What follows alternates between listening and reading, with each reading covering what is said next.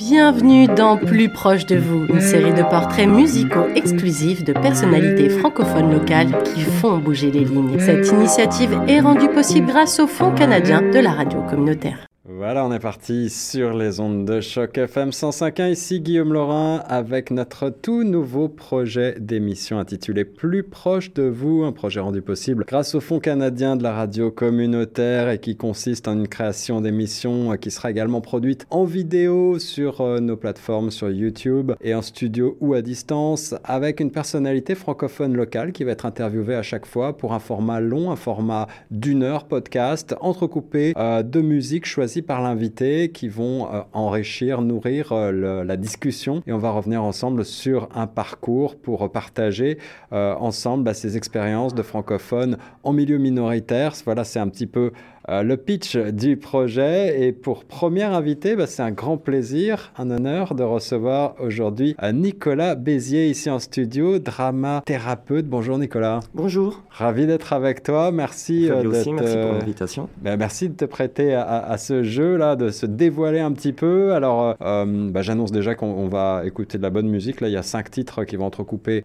nos discussions. Mais sans plus tarder, commençons par le commencement. Est-ce qu'en deux mots, tu veux nous dire qui tu es? Évidemment, là, si on entend ton accent, je vais te laisser parler, je te promets. Je crois que tu viens comme moi de France, c'est bien ça? Oui, exactement, du sud-ouest, euh, juste à côté de Biarritz, Anglette. Ah, Sud-Ouest, magnifique. Donc pour euh, les auditeurs qui connaissent mal euh, la géographie française, c'est pas très loin de, l'Espagne, c'est ça? Voilà, tout à fait. C'est complètement, euh, totalement dans le Sud-Ouest, au bord de l'océan Atlantique. C'est d'ailleurs très réputé pour le surf. Il y a beaucoup de compétitions de surf qui, qui se déroulent là-bas. Et tu pratiques toi Tu pratiques le surf? Non, non, tout le monde me pose la question, mais non, j'en ai jamais fait.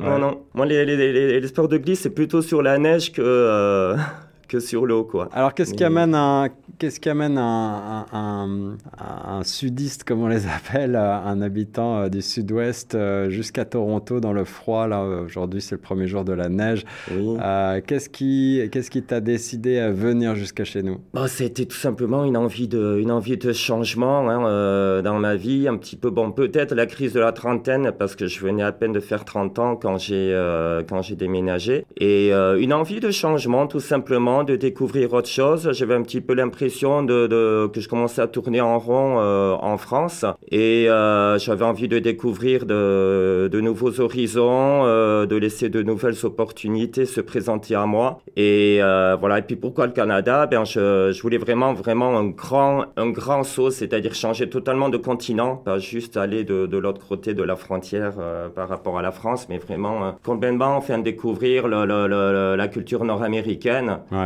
Et euh, donc j'avais bougé d'abord, j'avais déménagé d'abord à, Montréal, bon, le côté francophone aidant. Ah ouais, ça c'est un, classique euh, pour euh, beaucoup de francophones euh, d'être attirés par le Québec, par Montréal. Et tu t'es plus à Montréal, tu es resté longtemps, je crois. 11 ans. 11 ans quand même. 11 ans entre 2006 et 2017. Je en suis parti tout début 2017. Et oui, ça m'a plu, oui. Oui, oui, oui. Effectivement, ça. Je trouve que c'est. Enfin, le Canada en général, de toute façon, laisse beaucoup plus de possibilités pour, pour pouvoir évoluer professionnellement si on veut se mettre à son compte, euh, etc., c'est beaucoup plus euh, pratique.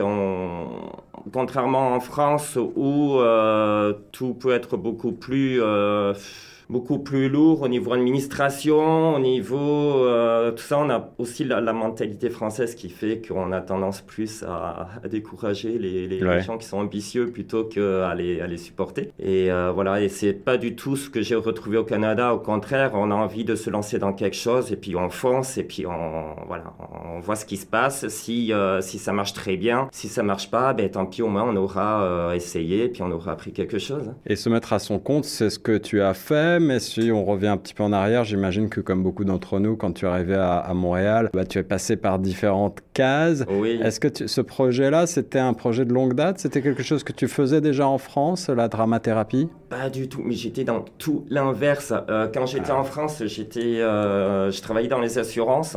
D'accord. J'étais euh, rédacteur en sinistre automobile, donc c'est ça fait pas trop rêver, quoi. Ouais, ouais, beaucoup moins créatif en tout cas, j'imagine. Ouais, ouais, oh, mais totalement, totalement. Ouais, Puis ouais. surtout complètement à l'opposé de, ouais, de ma personnalité, effectivement. Mais bon, on atterrit souvent dans le domaine des assurances euh, par hasard. Et euh, quand je suis arrivé à Montréal, ben. Le, le- le petit souci, voilà, ça a été que euh, j'ai dû faire mes preuves euh, sur le terrain. Donc, on a un petit peu l'impression de repartir à zéro comme quelqu'un qui, euh, qui sort tout juste du lycée, qui n'a jamais travaillé de sa vie. C'est ça. Et toi, tu es, tu es arrivé euh, aux alentours de 30 ans, c'est ça, la Ouais, trentaine c'est ça, exactement. Donc, ça a été les petits boulots. Euh, mon tout premier, c'était vendeur euh, en prêt-à-porter dans un magasin de, de vêtements. Et euh, ensuite, des divers jobs administratifs, que ce soit, voilà, enfin, adjoint administratif Ouais, ou ouais. que ce soit service à la clientèle. Tu as rebossé dans les assurances de nouveau?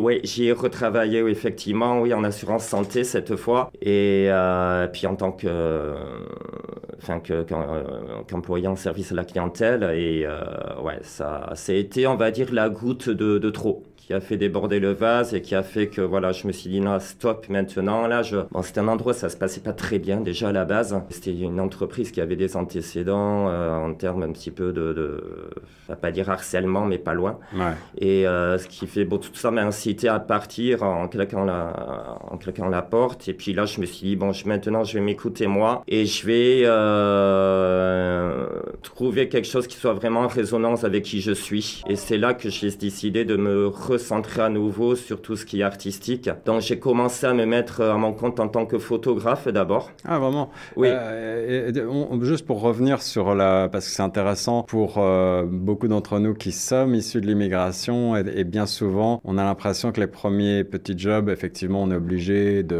repartir à zéro. Ça, c'est une phrase qui revient très souvent, Oui. mais aussi qui est une forme d'exploitation presque hein, de, de cette main-d'œuvre à bon marché qui arrive par euh, avion entier et qui va être euh, corvéable à merci parce que, parce que prêt à tout presque. Ah, tu, as, tu as ressenti ça? Ben, je me suis plusieurs fois posé la question si euh, ce grand appel à l'immigration qu'il y avait, quoi, euh, venez au Canada, venez au Canada, si c'était pas plus une industrie qu'autre chose. hein.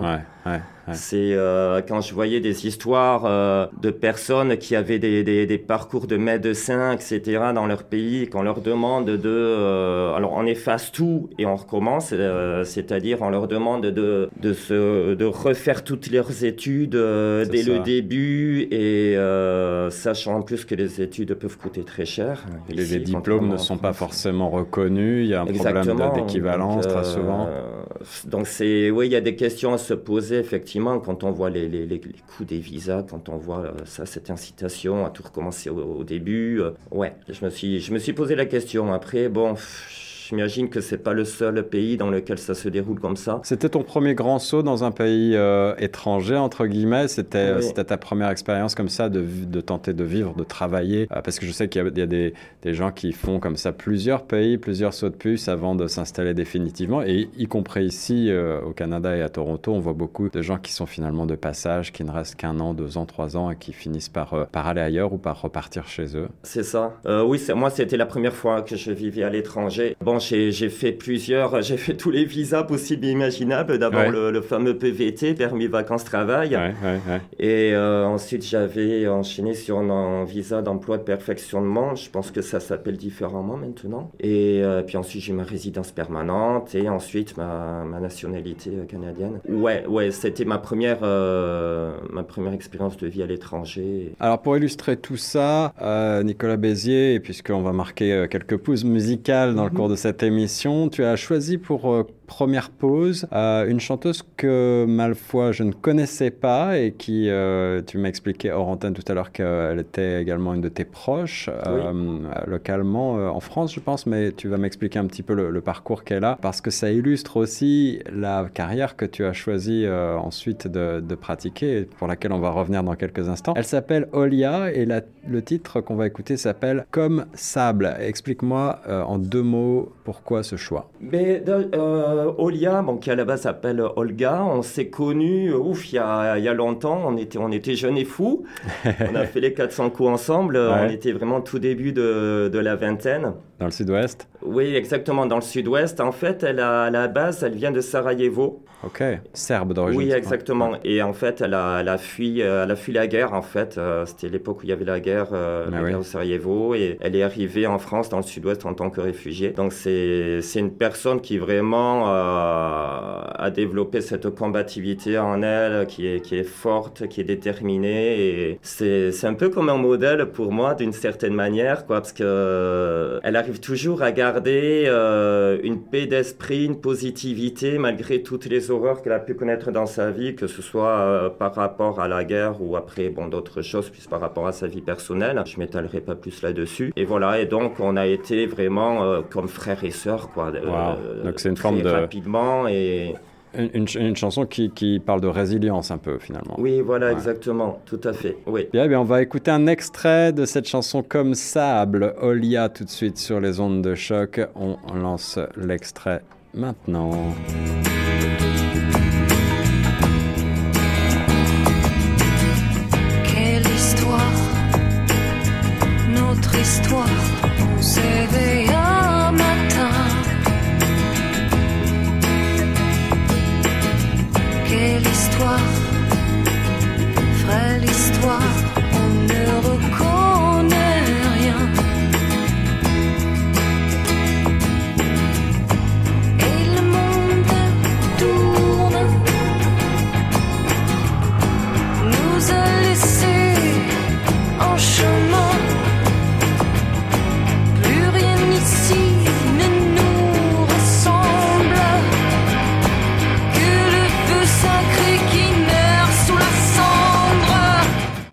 Comme sable entre nos mains, Olia, sur les ondes de choc, avec euh, ce très beau titre, euh, un choix, premier choix de euh, Nicolas Bézier, mon invité dans l'émission. Plus proche de vous sur les ondes de choc, ça fait plaisir de découvrir des nouveaux talents. Alors, tu disais tout à l'heure que Olia est également musicothérapeute, je crois, c'est bien ça? C'est ça, exactement.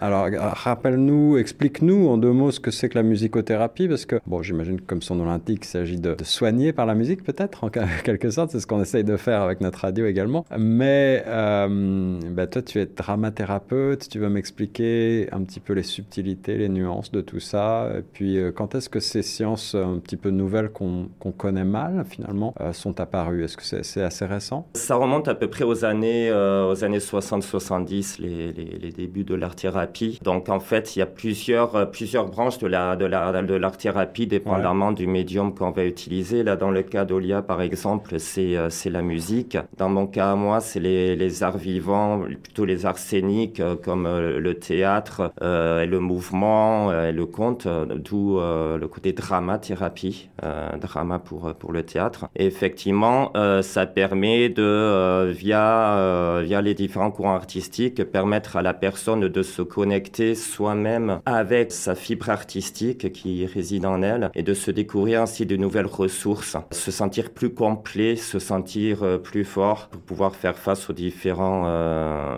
éléments de, son quotidien, améliorer aussi son rapport avec euh, les autres personnes dans le cas de la dramathérapie, parce que vu que souvent on travaille en équipe, en groupe, pour des personnes plus introverties par exemple, ça les amène à, développer leur aisance, à communiquer avec les autres personnes. Et voilà, mais c'est avant tout se connaître mieux, se connaître soi-même, se connecter avec sa part sensible. Et euh, ça, je l'ai beaucoup d'ailleurs remarqué avec le mouvement, avec tout ce qui est plus proche de la danse-thérapie, se connecter avec sa sensibilité et par-delà des mots. C'est-à-dire, on va se connecter en fait, on va rentrer, on redescend dans le corps, d'une certaine manière, se connecter à son corps pour pouvoir ensuite euh, se, se, connecter à certaines sensations internes et s'ouvrir aux émotions euh, qui, qui en résultent en fait. Donc ça permet en fait, euh, par des moyens détournés, par des chemins de traverse, de développer d'autres moyens de communiquer euh, ces émotions, de les reconnaître déjà et puis de les communiquer. Alors ça c'est tout à fait passionnant, ça, ça, ça, me fait penser à beaucoup de questions que je vais te poser euh, par la suite pour essayer de développer cette,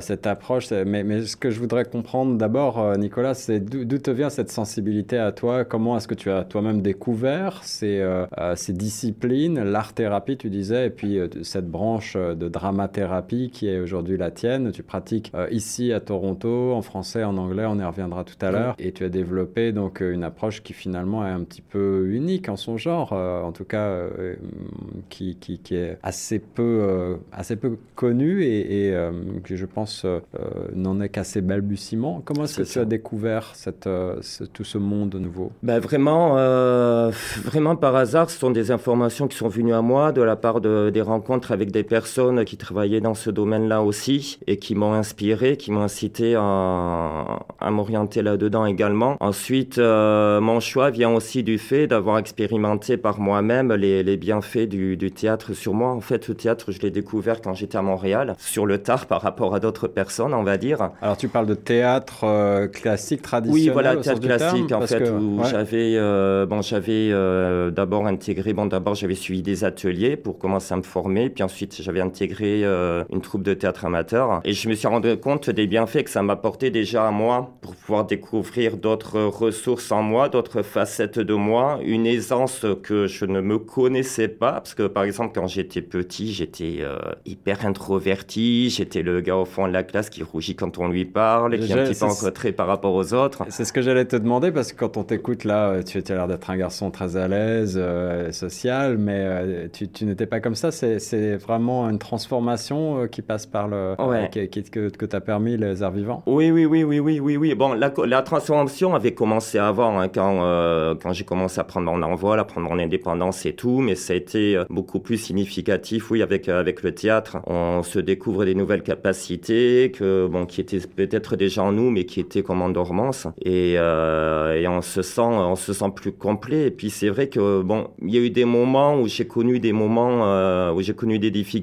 dans ma vie, des moments assez, assez pénibles, et le théâtre m'a permis de, de, de passer au travers de tout ça, d'avoir comme une bouée à laquelle m'accrocher, et je me suis dit, bon, autant faire profiter d'autres personnes à ce moment-là, quoi. Alors tu, tu nous dis euh, ce que tu as envie de nous dire, mais quand tu parles de moments pénibles, tu penses à des, euh, à des relations humaines, à des relations professionnelles, à la maladie, ça peut être beaucoup de choses. Non, hein. plutôt de l'ordre sentimental en fait, une euh, Sentimental, ouais, rupture sentimentale, une qui a été plus pénible que, que d'autres Ouais. notamment. Et On en vit tous- et on en vit tous, alors on a, on a tous besoin probablement d'une approche euh, d'art-thérapie. Ouais. ouais. Oui, oui, oui, mais effectivement, la thé- l'art-thérapie peut s'appliquer à beaucoup de monde. hein. Euh, c'est vrai qu'on travaille principalement avec des groupes. euh, moi, je travaille plutôt avec des groupes hein, euh, de, de personnes plutôt qu'en individuel. Et voilà, ça peut être aussi bien avec des personnes qui traversent des dépressions, comme c'était le cas pour moi, quoi, ou des personnes aussi qui qui vivent avec une addiction, Ouais, ou ouais. ouais, ou qui ont des, des troubles, des troubles psychiatriques divers. Tout comme ça peut être des personnes vivant dans des situations de handicap. Par exemple, j'ai travaillé dernièrement avec des, des jeunes adultes qui, euh, qui avaient des, des handicaps intellectuels comme euh, de la trisomie ou, ou troubles euh, enfin, autistiques, etc. Ouais. Et voilà, ça peut être vraiment... La, la palette est très large de personnes avec laquelle on peut, on peut travailler. Je travaille également avec des seniors en milieu francophone ici à Toronto. Ouais.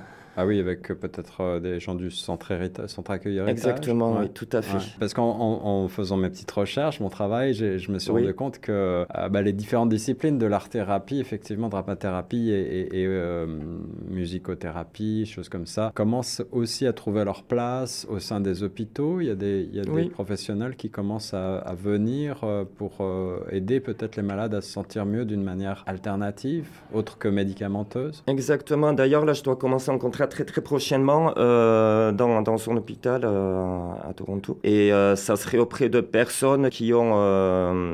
Je, trouve plus mes mots là. Qui ont eu des, des accidents cérébraux. Ah. Qui ont des, comme des AVC, Des AVC, etc. ouais, ouais. Et qui sont dans ce centre-là, dans cet hôpital en, en convalescence. Et voilà, donc mon but, ça sera de les amener à se reconnecter avec à la fois le langage, avec, avec leur corps, etc. Alors on va marquer une autre pause de, de respiration pour justement justement retrouver un peu ces mots et poursuivre dans ton parcours, euh, Nicolas. Euh, comme deuxième extrait, j'ai noté sur ma petite feuille que tu avais choisi Claudio Capéo, qu'on adore ici sur Choc. Euh, je vous embrasse fort, c'est bien ça? Ouais. Alors, explique-nous en deux mots pourquoi. Ben, c'est un petit peu, ça montre un petit peu ce rapport. euh, alors, ça, il parle de Paris en fait. Quand, quand il dit, euh, quand il dit Paname, c'est le, le, le, le- le surnom qu'on donne de- à la ville de Paris. Et euh, ça montre un petit peu ce rapport amour-haine qu'on peut avoir par rapport à Paris. Quoi. Moi, j'ai vécu à Paris à deux reprises. Donc, une première fois entre fin 99 et 2006, au moment où je suis parti au Canada. Et Ouais. ensuite, je suis retourné vivre deux ans demi en France euh, il n'y a pas longtemps, entre euh, 2000, euh, automne 2018 et euh, 2021. C'est d'ailleurs là-bas que j'ai étudié euh, en art-thérapie. D'accord. Et en fait, par rapport à Paris, c'est ça, c'est que euh, c'est une ville fascinante, c'est euh, une ville qui a mille choses à offrir et euh, qui nous manque énormément quand on la quitte vrai. mais qui nous tape sur les nerfs quand on y est. Donc c'est un petit peu ça, quoi. C'est euh, surtout là, bon, j'ai remarqué que euh, la ville a eu tendance à se dégrader pas mal les dernières années, quoi. Euh, elle devient de plus en plus sale, de plus en plus d'insécurité. Et... Et cher, et difficile à vivre. Ouais, cher, Ouais. difficile à vivre. J'ai remarqué aussi que, euh, alors déjà, bon, les Français, on n'est pas réputés pour être les plus, les plus optimistes et les plus, enfin, Ouais. les plus chaleureux du monde, quoi. Mais c'est vrai que j'ai remarqué quand je suis retourné qu'il y avait beaucoup plus de morosité qu'à l'époque. Et on m'a expliqué que c'était lié aux attentats qu'il y avait eu euh, à l'époque, en, en, euh, en 2000 en 2015 2015, ouais. ouais. et euh, qui ont fait que voilà, qui, qui, qui a plombé évidemment le moral de tous et Ah euh, oui. développé encore plus une suspicion par rapport aux autres Ah et oui, qui fait que les gens plus sont- forcément une fête à 100% malheureusement. Euh, pourtant, j'ai vu dans un récent classement que Paris était de nouveau dans le top 10 des villes les plus euh, où il fait le meilleur vivre euh, au monde. Je crois que c'est même la deuxième derrière Londres. Euh, Bon, on peut Ouais. penser ce qu'on veut de ce genre de classement évidemment, mais euh, Ouais, c'est quand même intéressant. D'autant que Toronto, qui était dans les premières places pendant longtemps, a, a un petit peu dégringolé. euh, 24e place, si on en croit ce dernier classement là qui vient de sortir. Mais malgré tout, euh, effectivement, deux villes qui ont, qui ont leur, leur propre identité bien différente et, et dans laquelle il fait bon vivre, mais à certaines Oui, oui, conditions. parce que c'est- une ville qui est très agréable à vivre, parce que euh, c'est une ville qui vit euh, quasiment 24 heures sur 24. Il y a ce côté euh, franchouillard qu'on développe de se recevoir les uns les autres, de se rejoindre à la terrasse d'un café euh, après le travail, de prendre le temps de vivre, quoi, et Ouais, euh, que ce soit sortir de la routine métro, boulot, dodo. C'est vrai que si on n'aime pas ce- cette routine-là, Paris est la ville idéale, parce qu'il y a toujours de quoi faire, de quoi sortir tard, aller voir des spectacles, etc. C'est ça que, j'adore dans Paris. Et puis surtout, il y a une âme qui s'en dégage. Quoi. Il y a quelque chose de palpable qui, euh, qui vous enveloppe et euh, qui fait que voilà cette forte identité et tout, qui, qui fait qu'on s'y attache énormément. Quoi. Malgré les petits travers que, dont j'ai parlé tout à l'heure. Allez, alors un peu de nostalgie, un peu de mélange amour-haine avec euh, cet extrait de euh, Claudio Capeo tout de suite. Je vous embrasse fort sur les ondes de choc. Les gens m'ont dit que Paris était si magique que les cœurs les plus romantiques se laissent dérober par sa beauté du sel. Moi j'ai dû voir ce côté certes plus tragique où des pauvres gens survivent sans fric sur le trottoir avec bébés et poussettes. Dans l'envers du décor, le dos de la carte postale. 3 millions de fourmis qui courent au sein de la capitale.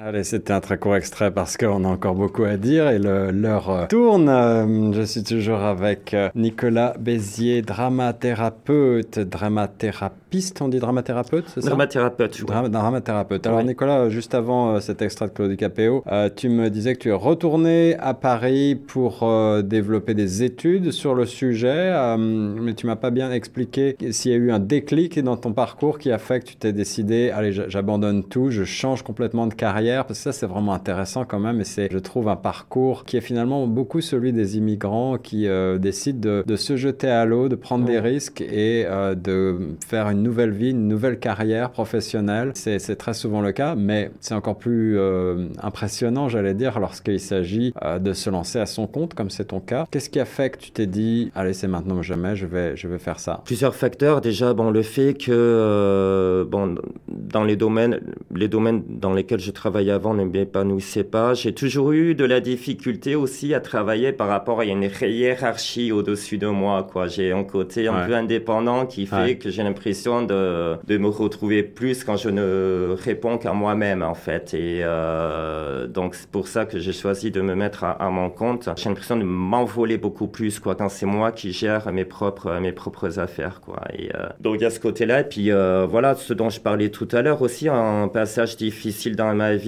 qui a fait que, euh, ayant euh, moi-même euh, touché le fond, on va dire, j'ai eu envie de, euh, de venir en aide aux autres personnes qui étaient passées par des moments comme celui-ci. Mm. Et euh, je me suis dit, bon, le, le théâtre a été très bénéfique pour moi, donc je vais le recentrer encore plus dans une dimension d'aide à la personne. Et c'est vrai que j'avais fait aussi en parallèle, bon, ça c'est autre chose, quoi, mais j'avais fait à plusieurs moments de ma vie, vous savez, les fameux bilans de compétences où Ah oui, oui, oui, on, on effet. fait toute une série de tests pour savoir dans quel domaine euh, on est fait, quoi. Et, euh, et moi, en fait, à différents moments de ma vie, à chaque fois, je suis tombé sur pile 50% artistique et 50% social. Donc, c'est le, parfait combo euh, des deux. Et voilà, donc c'est ça qui m'a déterminé à, à faire le saut, puis à, me lancer en, art-thérapie. Donc, euh, je suis retourné en France, effectivement. Et j'ai fait mes études auprès de l'INECAT, qui est une école qui se trouve à Paris. Et euh, c'était la première école euh, d'art-thérapie euh, en France, qui a été fondée par Jean-Pierre Klein et son épouse Edith Viarmé. Et voilà, donc Jean-Pierre Klein, qui est l'un des pionniers, pour ne pas dire le pionnier de l'art-thérapie en France. Ouais, c'est ce que j'allais te demander. C'est une discipline qui est, qui est née en France ou c'est une discipline plutôt, j'allais dire nord-américaine? Est-ce que tu sais si qui, qui a inventé finalement le principe? Tu m'as dit que c'était né plutôt dans les années 60. J'imagine qu'il y a Oui, plusieurs. Il y a un faisceau de. 70, quoi, Ouais. c'est arrivé progressivement. Et euh, ben, pour le, en ce qui concerne la France, c'est venu vraiment de, euh, de. Jean-Pierre Quin lui-même, hein, qui, euh, ouais, ouais, ouais, qui est psychiatre à la base et qui, euh, qui a découvert les bénéfices, de, les bénéfices pendant des, des arts par rapport à, à la santé mentale. Ok. Et voilà, donc, ouais. Alors, bon, psychiatrie, psychothérapie, donc c'est- vraiment des disciplines qui sont liées à, hum, à Est-ce qu'il faut une formation euh, spécifique dans le domaine? Est-ce qu'il est y a une approche aussi euh, médicale? Je sais pas, je dis n'importe quoi Oui, parce que oui. j'y connais rien, mais euh, est-ce que est-ce que c'est est-ce qu'il faut avoir euh, une base là-dessus ou est-ce qu'il faut davantage connaître et, et maîtriser les arts de la scène puisque c'est aussi de ça qu'il s'agit? C'est ça exactement. C'est nous on nous demandait pour intégrer cette école d'avoir un certain parcours dans les arts. Bon déjà d'avoir certains diplômes euh, derrière quoi, certains bagages en termes de diplômes et puis euh, d'avoir une expérience assez costaud euh, dans les arts, quel que soit le type d'art. hein, parce que en fait dans, dans cette école-là, on était tous mélangés, ceux qui étaient dans le théâtre, ceux qui étaient dans les arts plastiques, en musique ou autre, on était tous mélangés. C'est ça qui rendait justement cette formation intéressante parce que du coup on apprenait des autres personnes. On était tous complémentaires les uns par rapport aux autres. Et puis après, l'aspect psychologie, on l'a appris sur le moment. On avait des cours de psychologie, etc., qui, euh, qui, nous, permis, qui nous ont permis d'avoir euh, toutes les bases nécessaires euh, par rapport à ce volet-là. Et en ce qui concerne les arts euh, du théâtre, les arts euh, vivants, tu me disais tout à l'heure euh, en arrivant que tu avais toi-même participé et, et en tant qu'acteur, en tant que euh, monté sur les planches, mais aussi euh, que tu avais monté ta propre euh, troupe, je crois. Oui. Euh, C'était en France et tu, tu l'as fait également ici, c'est bien ça? Alors, ça a d'abord été à Montréal. Ça a d'abord été à Montréal. Euh, la troupe est né en 2000, euh, que je dise pas des bêtises, je pense que c'était en 2000, 2000 13. D'accord. Exactement, oui. Déjà euh, presque 10 ans. Ben oui, déjà, eh oui, ouais. c'est fou. Hein. Hmm. Ça passe trop vite. 2013, donc c'est euh, la troupe s'appelait euh, Minuit Pile. Donc je l'ai fondée avec une de mes amies avec qui j'avais intégré une autre troupe de théâtre auparavant. Et voilà, j'ai eu envie en fait de passer de l'autre côté de la barrière et voir plutôt l'aspect conception, mise en scène et direction artistique, etc. Écriture également, parce que j'ai écrit les pièces que, sur lesquelles on travaillait. En français? Oui, Bien en sûr. français, Ouais, oui, oui, oui. ouais, Oui, ouais. oui, c'était à Montréal. Donc, euh, il y a eu, euh, y a eu des comédies, puis il y a eu aussi euh, une autre pièce qui était plus un drame euh, psychologique. Donc voilà, donc ça m'a permis en fait de, de, de, de, me compléter par rapport à mon, euh, mon parcours, par rapport au, au théâtre en fait. Et, euh, et puis euh, ça m'a, ça a été la meilleure école euh, de la vie qui soit. hein. Ça m'a permis de travailler sur plein d'autres choses euh, par côté, ma patience, ma diplomatie. Ah oui, avec une Euh, troupe, j'imagine qu'il y a beaucoup de- d'organisation, il y a beaucoup Ouais. de... ouais. Oui, oui. Bon, déjà, euh, déjà, oui, on doit être à la fois au four et au moulin, parce que je m'occupais à la fois du volet artistique, euh, mise en scène, etc., mais aussi de tout ce qui était administration, euh, marketing, gestion des communications, euh, etc. Bon, euh, dès qu'il y a euh, un imprévu euh, qui nous tombe dessus, il faut qu'on arrive à anticiper le plus rapidement possible, parce qu'il y a un euh, sûr. qui est là avec une date butoir euh, qui se rapproche, etc. Donc c'est euh, c'est c'est- ouais la, la- la- la gestion du stress est, est mise à l'épreuve, oui effectivement. Mais c'est c'est extrêmement formateur quoi. C'est euh, Et enrichissant humainement, j'imagine que c'est aussi beaucoup Oui. de belles rencontres avec des, des gens qui sont nécessairement assez expansifs, qui vont avoir Oui. une personnalité forte. Tu as, Oh. tu as des, quelques anecdotes, quelques bons souvenirs là on de tes apprend années à travailler de... avec des forts égaux, oui effectivement. Il y a des, Ouais. des- des- les, les comédiens, oui, euh, sont des personnes très très sensibles. Ouais. Et euh, qui dit personne sensible dit que euh, voilà ça peut ça peut exploser tout d'un coup pour une raison bénigne et voilà il y a déjà une, une comédienne juste parce que je lui ai dit que- qu'elle avait pas appris son texte qu'il voulait vraiment qu'elle apprenne son texte qui, qui qui a quitté la salle en balançant son texte sur le sol en claquant la porte et elle est jamais revenue il a fallu la remplacer le- rapidement et, ouais, ouais. Ouais, donc c'est oui, il y a des, toujours des petits incidents comme ça qui arrivent, mais bon, c'est ça fait partie du jeu. Quoi. On travaille avec des humains, hein, donc euh, voilà, faut les accepter euh, avec leurs euh, qualités, mais aussi leurs défauts. Nicolas Bézier, euh, pour illustrer ta passion aussi pour les voyages, tu as choisi comme troisième extrait, puisqu'on est euh, au moment de ta vie où tu passes donc un grand moment à Montréal et puis ensuite tu, tu, tu reviens brièvement à Paris. Desireless, un classique presque Oui. des Mhm. années 80, voyage, voyage.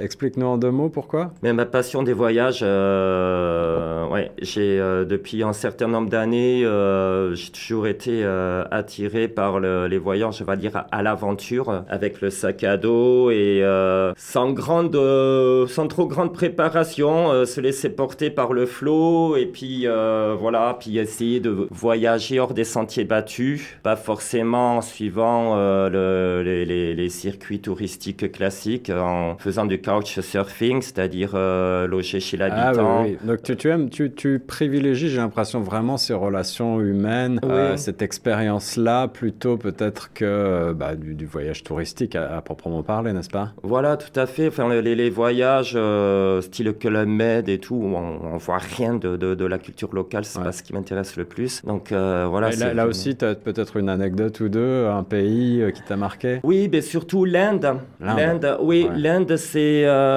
J'y ai passé cinq semaines en Inde. Il y a énormément de voyageurs qui, qui reviennent, euh, disent-ils, transformés d'un voyage en Inde. C'est- ton cas? Oui, oui, oui. L'Inde, c'est soit on adore, soit on déteste. Moi, quand je suis revenu, euh, mais ça m'a fait un petit peu le même effet que Paris. C'est-à-dire que sur le moment, ça peut être très oppressant, parce qu'il y a vraiment un problème de surpopulation Ouais, euh, ouais. énorme, très chaotique et tout. Mais en même temps, ces aspects-là, c'est les premiers qui m'ont manqué quand je suis revenu. J'avais qu'une envie, c'est d'y retourner immédiatement. Et, la- euh, la- la surpopulation, mais aussi la, la pauvreté, c'est pas quelque chose de trop, de trop difficile à vivre, de trop oppressant, justement? Si, si, si, oui, oui, on la, là on la croise vraiment à, à- à chaque instant. Effectivement, on, on va croiser des enfants qui, euh, qui, sont, qui sont mutilés, etc.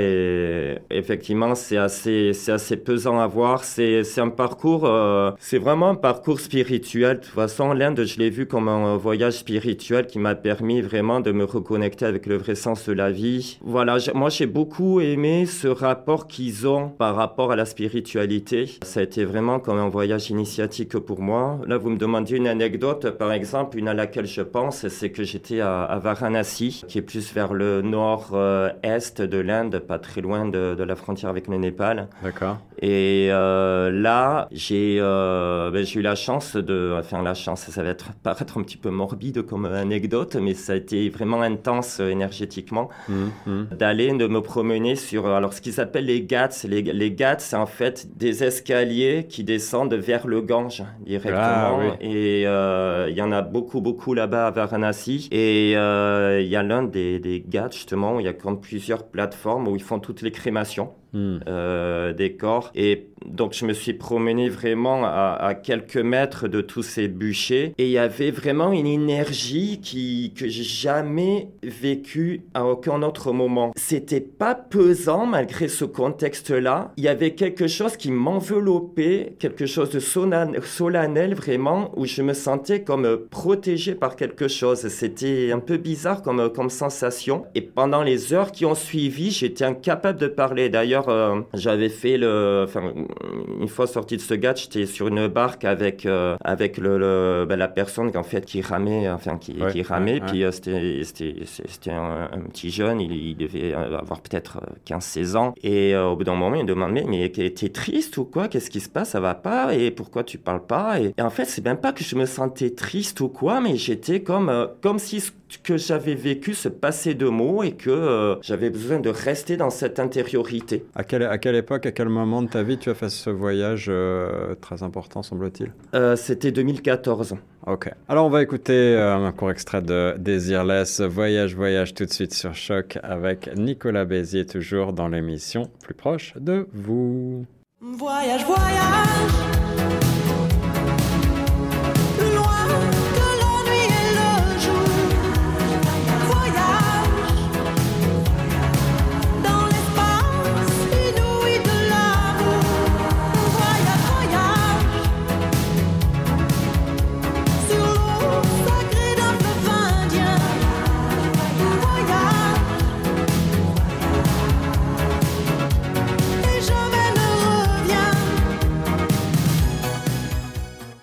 Voyage, voyage sur les ondes de choc au milieu des années 80, toujours dans l'émission Plus proche de vous avec euh, Nicolas Bézier. J'espère que ça va toujours Nicolas. Mais oui, Merci euh, de te prêter à ce jeu euh, du, de l'interview un petit peu hors norme sur une durée longue. On vient d'écouter Voyage Voyage pour illustrer ce- ce- cette appétence que tu as pour les voyages. Mais revenons sur le sujet central qui euh, nous intéresse et qui m'intéresse en particulier parce qu'il est mal connu, celui de la dramathérapie. Tu euh, as ouvert donc euh, un, un cabinet à Toronto. Comment est-ce que ça se passe? Explique-nous un petit peu dans le détail. Tu, tu te, est-ce que tu te déplaces vers les... euh, c'est ça. C'est, je suis à mon compte en, Ok. en tant que, que travailleur autonome et, euh, et c'est moi qui contacte en fait les différents établissements pour leur proposer mes services. Donc que ce soit dans le milieu médical ou le milieu associatif et, et c'est moi qui me déplace en fait dans leur euh, infrastructure. Comme je disais, je travaille principalement avec des groupes parce que bon, tout ce qui est en rapport avec le, théâtre, le mouvement, c'est difficile de faire en individuel. En fait, c'est plus une approche de médiation artistique que, que j'ai, c'est-à-dire où on travaille aussi en même temps sur les interactions euh, humaines. Ça peut être aussi, euh, on peut être aussi amené à travailler sur la gestion des conflits, etc. Et d'ailleurs, je, propose mes services aussi en entreprise pour faire plus du, du team building, travailler sur les, les cohésions d'équipe, sur la gestion du stress. Alors ça, en entreprise, je vois assez bien comment ça peut euh, fonctionner, mais euh, est-ce que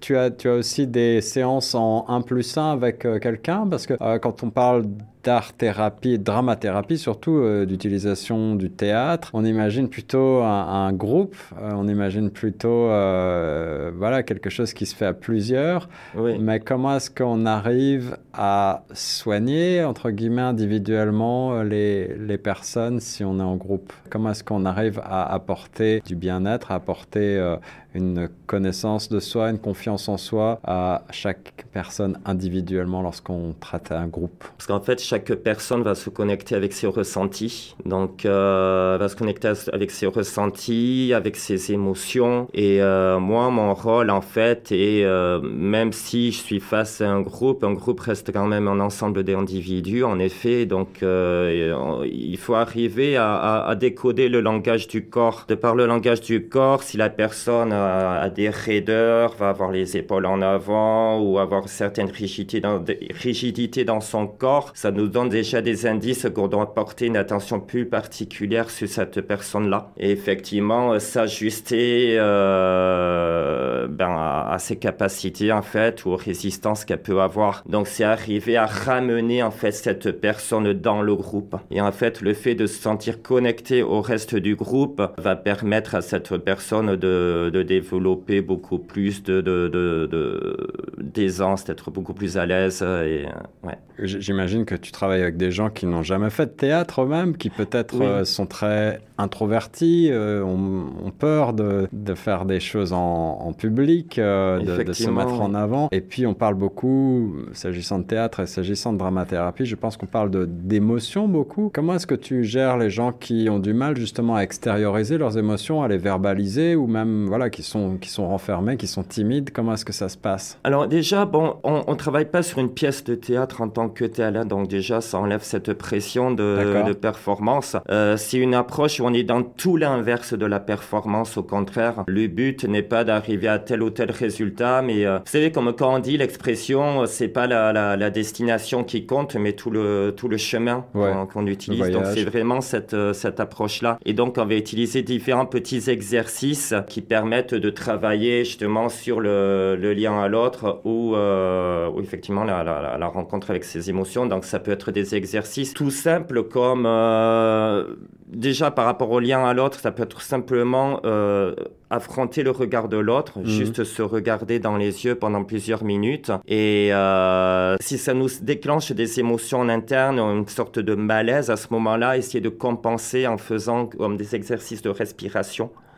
Pour laisser ce- cela se dissiper. Ou alors, c'est euh, beaucoup, comme je, comme je disais, le rapport avec le corps est, est très important. Donc, euh, il va y avoir des techniques, en fait, où on va se mettre en mouvement, que ce soit, par exemple, euh, avec de la danse intuitive, c'est-à-dire, euh, on met son corps complètement en, en- en mode pilote automatique. Généralement, c'est plutôt une musique très, très, très, très lente, très planante qu'on va utiliser Mhm. plutôt que quelque chose de rythmé. Et euh, on ferme les yeux et on laisse le corps complètement euh, bouger de lui-même. Donc ça peut être des mouvements très subtils si la personne a encore des blocages euh, et petit à petit, elle peut être amenée à, se lâcher beaucoup plus. Donc euh, c'est pour ça que les le corps, de toute façon, c'est le véhicule des émotions. Et à partir du moment où on se concentre sur son corps, à ce moment-là, les, les, les émotions euh, se manifestent beaucoup plus, euh, beaucoup plus facilement. Un autre exercice aussi, ça peut être par exemple, euh, je pense à un particulier où on a des longues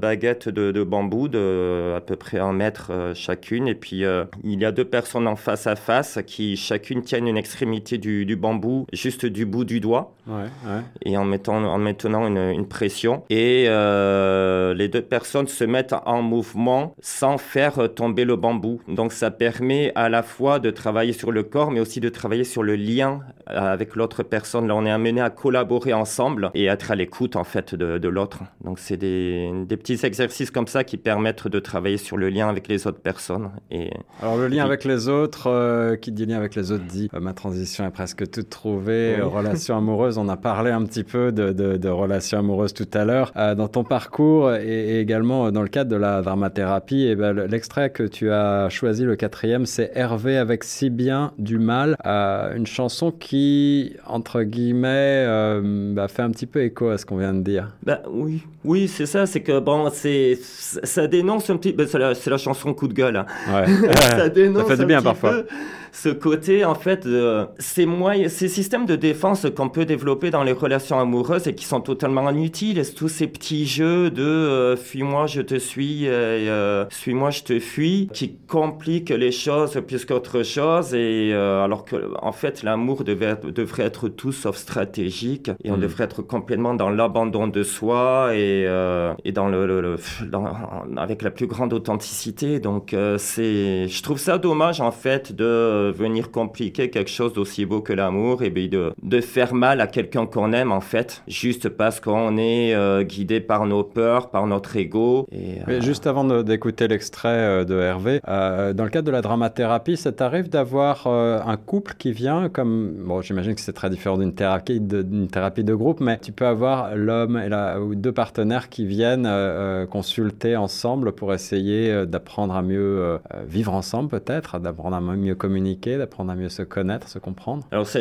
ça m'est jamais arrivé personnellement, mais oui, effectivement, ça peut, ça peut se retrouver ce cas de figure, soit euh, la résolution de conflits au sein du groupe, ou alors même euh, des rapports parents-enfants aussi également. J'ai quelques-uns de mes, de mes collègues là, que- avec qui j'étais en formation à Paris, qui travaillent justement sur le lien avec, euh, avec parents ou enfants, ouais. Ouais. Allez, on écoute Hervé tout de suite un extrait euh, de cette chanson Si bien du mal sur les ondes de choc.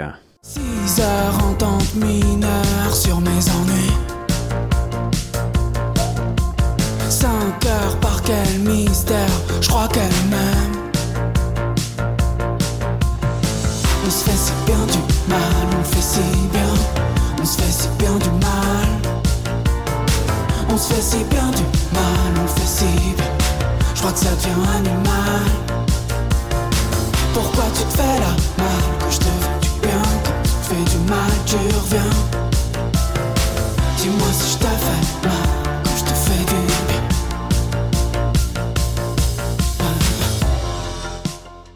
Voilà un court extrait de Hervé, parce que le temps passe encore une fois, et on est toujours avec Nicolas Bézier, dramathérapeute ici à Toronto. Poursuivons dans euh, ta pratique là, de, la, de dramathérapie. Tu parlais de, musique également, euh, tu parlais de, jeux de corps. Est-ce que le yoga ou des pratiques comme ça sont intégrées aussi un petit peu à, la dramathérapie? Oui, tout à fait. Très souvent, quasiment tout le temps, on commence par un moyen, de, par, un- passage en fait de, retour vers soi. Donc ça peut être euh, de la méditation guidée, ça peut être effectivement euh, du yoga, des étirements.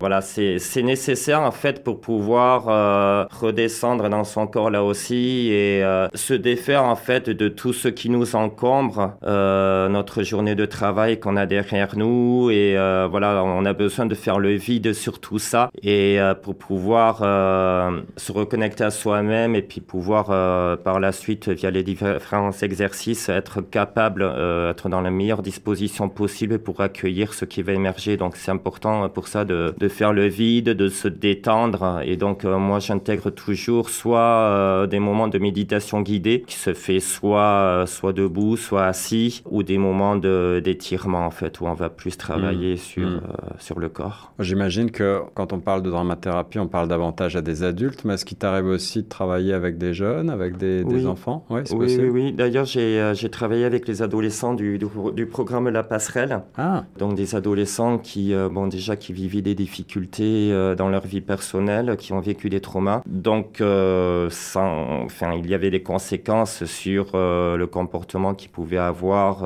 à l'école et voilà, tout ça a fait qu'ils ont été en situation de décrochage scolaire. Et la passerelle était un programme qui qui permet en fait de de les amener en fait à reprendre confiance en eux et à améliorer leur leur rapport avec avec leur entourage. Ouais. Ouais. Est-ce que bah, la question, c'est une question un peu poil à gratter là pour euh, conclure un petit peu tout ce qu'on a, tout ce, tout ce dont on a parlé. Je suis prêt, même pas peur. Même pas peur, c'est bien. Ouais. J'aime ces invités. Euh, Nicolas, la, la dramathérapie, j'ai compris que ça passait beaucoup par le, le- le jeu. Oui. Euh, et puis, il y, y a cette composante théâtrale là, qui me plaît beaucoup, moi. Euh, mais euh, je me dis toujours que lorsque l'on est sur scène, on a tendance à jouer un rôle. On a tendance à sortir de, de sa propre euh, de son de son moi euh, d'être quelqu'un d'autre de se mettre un masque entre guillemets est-ce que est-ce que dans la vie réelle on, a tous un masque? Bonne question. c'est, ouais. Alors ça, c'est, ouais, c'est. euh, est-ce qu'on fait semblant entre guillemets?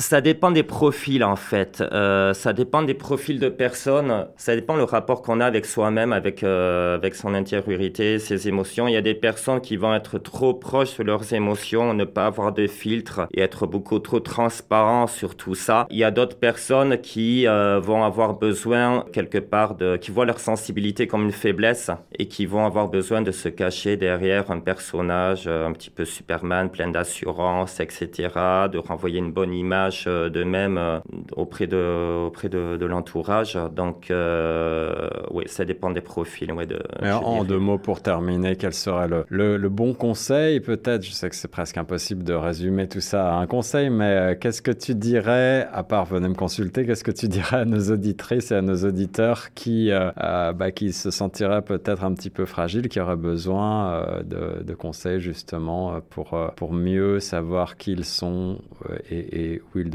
Ne pas avoir peur de s'écouter soi-même, de pas avoir peur d'entrer à l'intérieur de soi. Toutes les émotions sont là pour une bonne raison et euh, aucune émotion n'est vue comme une faiblesse. Au pire, ce sont des choses qui vont nous faire euh, travailler et euh, d'avoir une, une ouverture d'esprit qui va faire en sorte qu'on va pouvoir les accueillir en toute sécurité et de s'y abandonner de toute façon et voilà c'est plus on va euh, se connecter avec soi se découvrir soi plus on va au contraire se sentir encore plus complet et encore plus fort Excellent conseil, Nicolas Mm. Bézier, dramathérapeute ici à Toronto. Où est-ce qu'on peut te retrouver? Comment est-ce qu'on peut te contacter?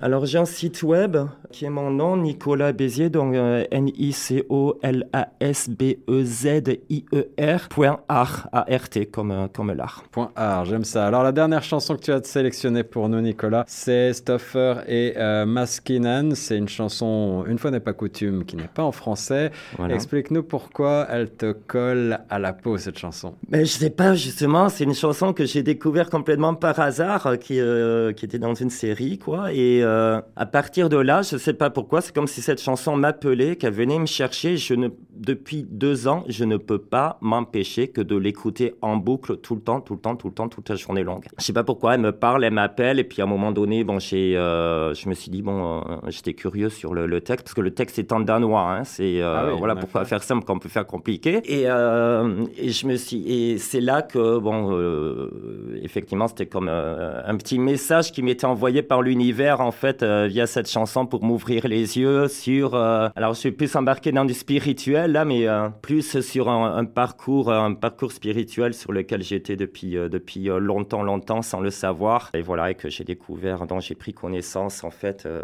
qu'il n'y a pas longtemps. Et, et voilà, Bah, justement, ça rejoint ce dont on parlait euh, tout à l'heure, là, par rapport à- aux histoires de masques, de, de tout ça. Et euh, voilà, parce que c'est. ouais. Ben voilà, la boucle est bouclée. Je vais pas me risquer à prononcer le titre en danois, mais c'est Si. Stoffer et Maskinen. Alors, si je vais essayer quand même. Vito R. euh, Smeltet Samen, c'est ça? Ouais, bravo. à, à peu près ça. On va écouter tout de suite un extrait. Un grand merci, Nicolas, encore une fois, d'avoir été mon invité aujourd'hui dans Plus Proche de vous. Mais merci de m'avoir reçu, c'est un plaisir. Plaisir partagé tout de suite. Voici le dernier titre de la série. Vi blev svigtet af tanker. Du blev forandret. til en anden